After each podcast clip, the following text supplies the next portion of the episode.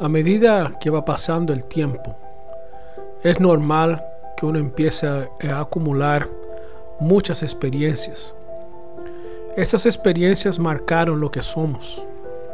Nosotros traemos en nuestra memoria y también en nuestro cuerpo el fruto de muchas cosas que hemos vivido, el acúmulo de momentos de alegría, pero también momentos de mucho dolor. Dependiendo del historial de vida que tengas, tú traerás más marcas que otros. Quizás esas marcas sean más profundas. En otros puede que haya sido más superficial. Que con el tiempo se vayan borrando esas marcas. Que la medida que pasa y el roce de la misma vida te hace ir olvidando aquella memoria. Y tú puedes ir renovándote pero hay personas o hay situaciones en donde esas marcas son mucho más profundas. Que por más que uno las busque olvidar, borrar, ellas permanecerán ahí.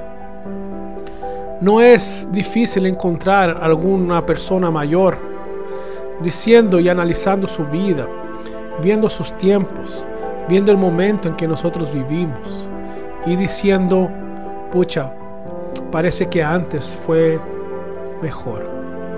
Parece que el día de ayer yo era más feliz. Parece que las cosas tenían otra otro tinte, otro sentir, otro gusto. No es difícil mirar y quizás nosotros mismos comparando épocas, comparando momentos, comparando nuestra historia. Veamos y lleguemos a la conclusión que lo que vivimos es mejor de lo que estamos viviendo ahora. Y ni siquiera supimos en aquel momento cómo valorar aquel instante. Y él pasó. Pero ahora, al mirar atrás, podemos reconocer que en realidad nos equivocamos. Fíjate lo que la escritura dice, lo que Salomón comparte respecto a este pensamiento. Él dice en Eclesiastés capítulo 7, versículo 10, no digas, ¿a qué se deberá que los tiempos pasados fueron mejores que estos?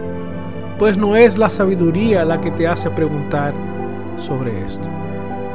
En otras palabras, Salomón está diciendo, no hagas eso, no mires hacia atrás, reconociendo, pensando que allá fue mejor que el hoy.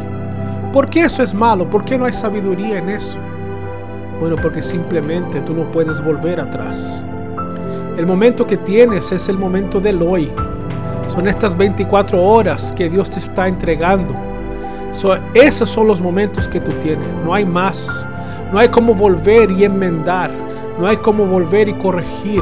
No hay como volver y tomar otro camino. Aquel camino ya lo tomaste.